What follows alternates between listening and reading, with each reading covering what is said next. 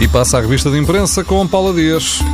É a diferença mínima e o derby ficou no ponto. O Record resume o interesse ainda maior que ganhou o jogo do próximo sábado, depois da vitória do Benfica com o União da Madeira e do empate do Sporting em Guimarães. O jogo que escreve que o Leão se pôs a jeito. O Sporting, sem os habituais titulares, esbarrou numa muralha onde estava Miguel Silva, um guarda-redes inspirado, num elogio que está na capa da bola. O jornal sublinha que o líder do campeonato, até uh, com uh, 10 uh, do Guimarães não conseguiu vencer, numa referência à expulsão de Josué.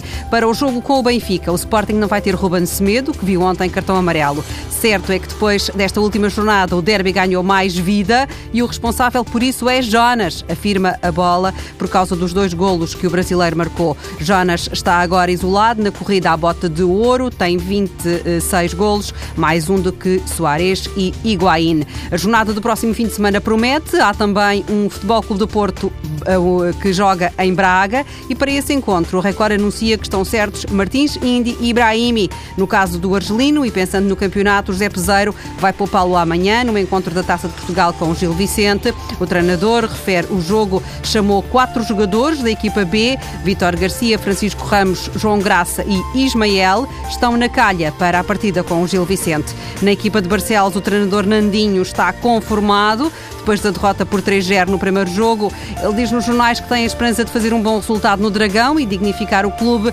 mas não criou ilusões aos jogadores. O jogo revela que o Olympiacos quer segurar Marco Silva, o treinador português eh, que conseguiu o título madrugador para o Olympiacos já no mês de fevereiro, vai ser seduzido com um aumento de ordenado e também com um aumento da cláusula de rescisão no contrato que termina em 2017. O jogo acrescenta que os alarmes soaram no Olympiacos, depois de Marco Silva ter dito que um dia queria ser campeão em Portugal.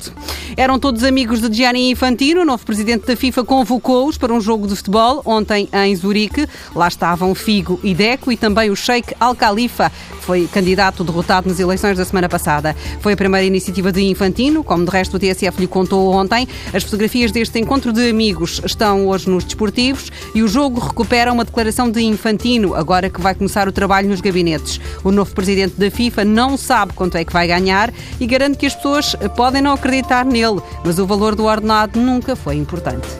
Paulo Dias com a revista de imprensa de Desporto.